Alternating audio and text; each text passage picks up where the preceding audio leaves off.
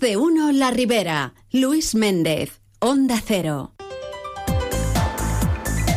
Las 12 y 46.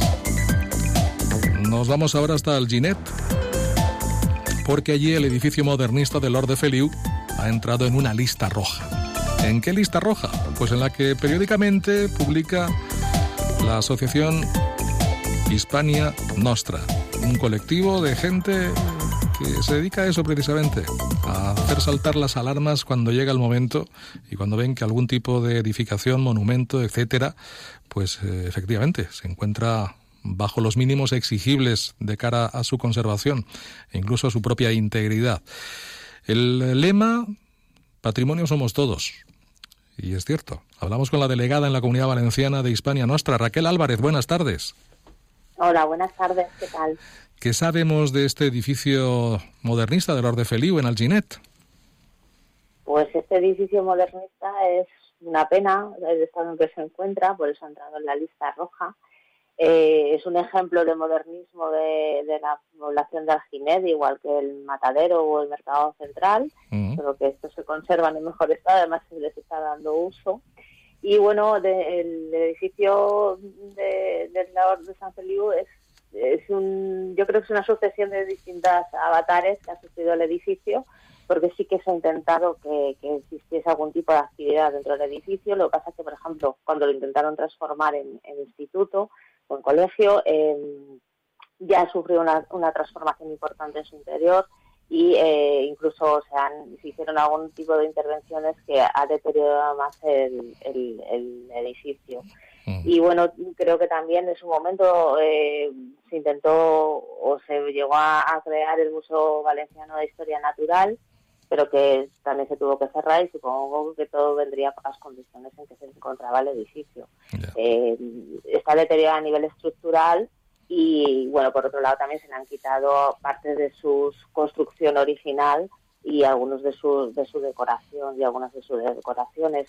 Todo esto va siempre en detrimento de la conservación eh, más pura del edificio que tiene unas características modernistas y también eh, bueno, pues eh, de estar en un entorno más abierto porque estaba dentro de un campo de naranjos, bueno, pues poco a poco se fue construyendo y, y, haciéndole añadidos más, eh, más, más urbanos que, naturales en su entorno.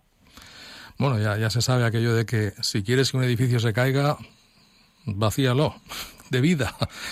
y al, cabo del tiempo, si no hay actividad, ese edificio caerá por sí mismo. Efectivamente. El mayor daño que pueden tener los edificios es o perder la cubierta, que evidentemente afecta rápidamente al interior, o eh, el desuso, el, desuso y, su abandono. Claro.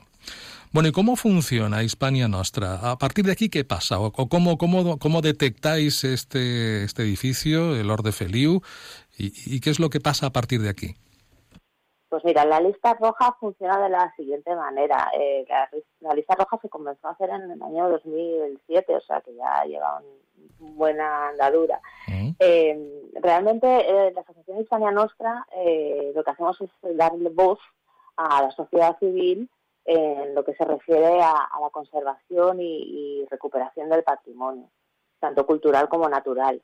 Entonces, bueno, pues la lista roja se creó con la intención de que eh, la gente que tiene el patrimonio más cerca, o sea, el ciudadano de pie, por así decirlo, ¿no? Que, descubre que en su calle hay un edificio que lleva allí toda la vida y que de repente está abandonado, o que suele veranear en un pueblo donde hay un antiguo monasterio que también se encuentra en ruinas y que cada año va perdiendo más partes de su, de su estructura, o que hay un molino harinero o una arquería, eh, pues la gente que lo ve a diario o, lo tiene más próximo es el que mejor detecta el estado en que se encuentra. Eh, entonces, bueno, pues eh, nosotros lo que hacemos es recibir ese llamamiento por parte de mm, particulares, de, colectivos, de asociaciones que se preocupan por, por ese entorno y ese patrimonio cultural y natural que está próximo a ellos. y, bueno, nos mandan una serie de información a través de nuestra página web, hay como una ficha de inscripción, ¿no? Eh, y bueno, se requiere una serie de documentación. Esa documentación eh, siempre está supervisada por un comité científico que cuando lo considera oportuno o no lo acaba de ver claro, eh, pide informes generalmente a la administración local, también nos pide asesoramiento a los delegados en cada comunidad autónoma. Y, es el, comité científico que está compuesto pues, por arqueólogos, historiadores, eh, arquitectos, historiadores del arte, me refiero con diferentes disciplinas, que, porque los bienes son muy, muy diversos. Y eh, al final, pues por su estado, por las condiciones, por la situación que está viviendo, pues es cuando se decide que el edificio pase a la lista roja. Y la lista roja funciona, pues ya te digo, como un llamamiento, una ayuda, eh, una, poner el foco, ¿vale? Sin ánimo de, ofender ni, ni, nada, simplemente poner el foco en un bien patrimonial que lo podemos perder o que incluso eh, es peligroso para la gente del entorno y bueno, pues es un poco hacer ese llamamiento con esa, esa, ese foco de atención en este edificio para que se pueda recuperar y se le pueda dar un uso pues, muchísimo mejor. Vosotros no entráis en ningún caso en más debates, simplemente lo dejáis ahí, ponéis el, el, apunte, eh, dais la alerta y a partir de ahí, pues a quien corresponda, ¿no?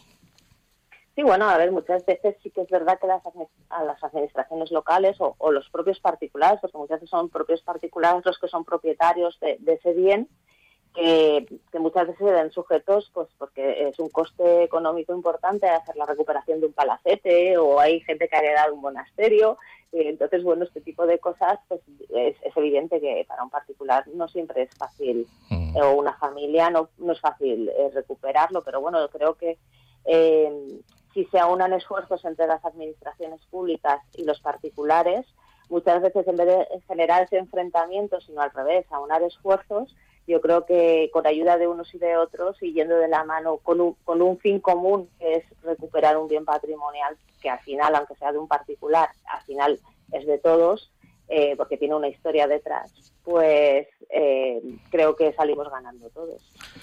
Bueno, pues saltan las alertas, saltan las alarmas con el Orde Feliu en Alginet. Vamos a ver si salta el resorte correspondiente y consiguen frenar ese deterioro y salvar este patrimonio exponente del modernismo valenciano de principios del siglo XX.